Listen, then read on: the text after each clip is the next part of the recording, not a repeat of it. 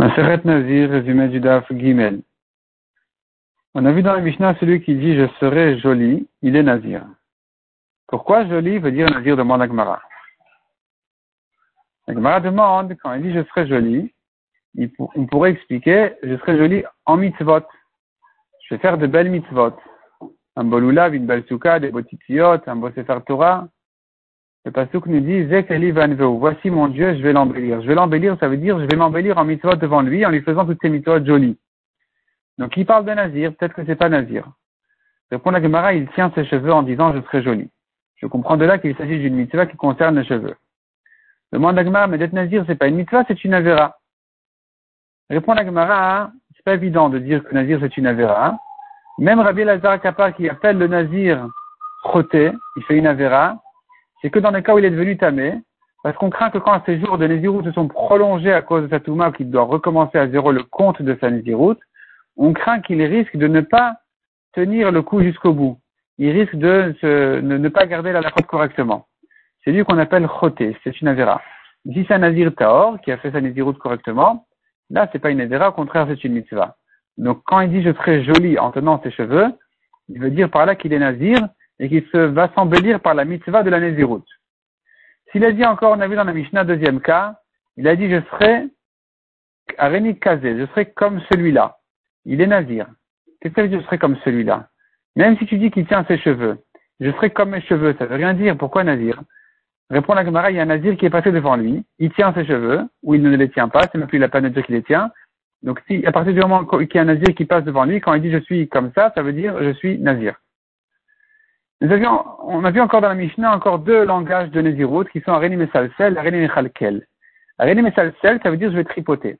Qui dit que tripoter, il s'agit de tripoter ses cheveux. C'est que tripoter, c'est tripoter la Torah. On voit un passage qui dit Salsela ou Toromemeka. Tripote la Torah, retourne, révise, réfléchit, approfondit. Et elle va t'élever. Donc euh, tu vois que ce langage-là de Silsoul se rapporte, pourrait se rapporter sur les cheveux, mais aussi sur la Torah. Donc qui dit qu'il est nazir? Répond la Gemara, il tient ses cheveux. Quand il tient ses cheveux, il dit Areni Mesalsel, donc il est nazir. Pareil, Areni Mechalkel. Areni Mechalkel, ça a aussi deux sens. Ça pourrait se rapporter sur les cheveux, effectivement, mais ça pourrait euh, s'expliquer comme euh, nourrir, nourrir les pauvres. Répond la Gemara, il tient ses cheveux, il dit Areni Mechalkel. Donc il est nazir.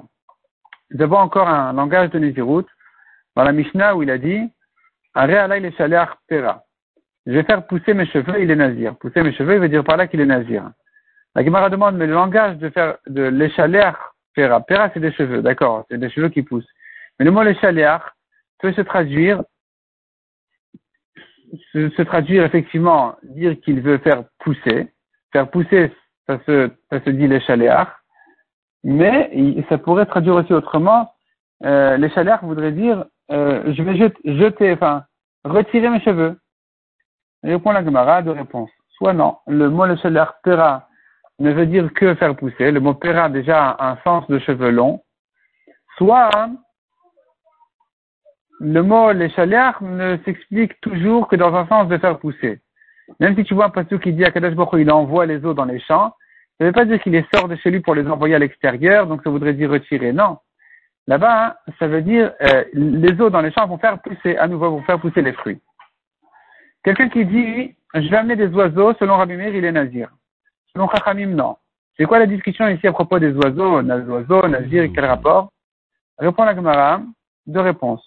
Resh Lakish dit, quand il parle d'oiseaux, il veut dire, il veut faire allusion à un pasouk qui dit sur Nebuchadnezzar que ses cheveux ont poussé.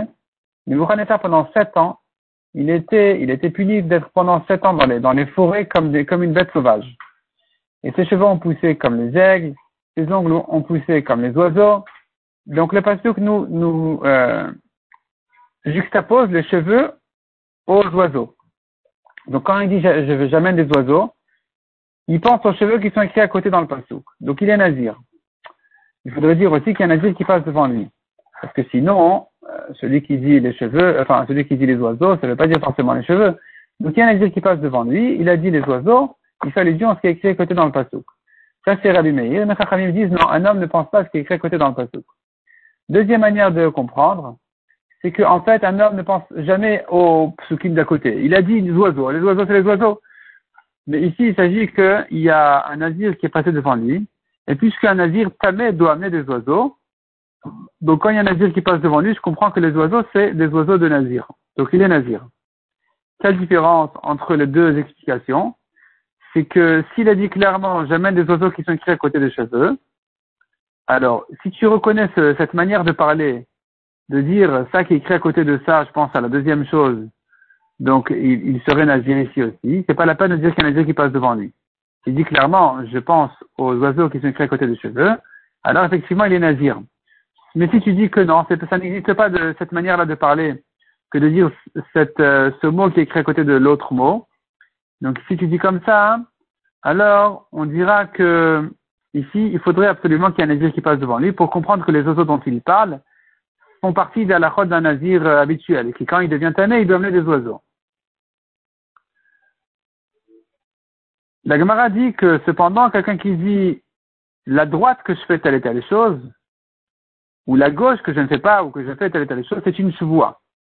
Ici, selon tout le monde, c'est considéré comme une chevoie, ça s'appelle qu'il a juré, non pas parce que c'est écrit dans le pasuk à côté de chevoie, ce qui aurait été en fait en discussion, comme on a vu, c'est pas évident de dire qu'un homme pense à ce qui est écrit à côté, mais plutôt parce que il y a un pasuk qui dit clairement, il a juré sur sa droite, il a juré sur sa gauche. Donc juré, donc la droite, elle devient elle-même un langage de, de chevoie selon tout le monde. Mais si c'était pas écrit juré sur la droite, Simplement, il a dit euh, un mot qui crée à côté du mot du Neder, comme ici, il a dit, il a parlé des oiseaux en pensant aux cheveux qui sont dans le pasuk à côté des, des oiseaux. Dans ce cas-là, ça, euh, c'est pas évident de dire que c'est une manière normale de parler que d'être nazir sur les cheveux. Ici, on devrait dire que euh, soit effectivement, j'accepte qu'il a ici expliqué clairement les oiseaux qui sont écrits à côté des cheveux, ils devraient être nazir.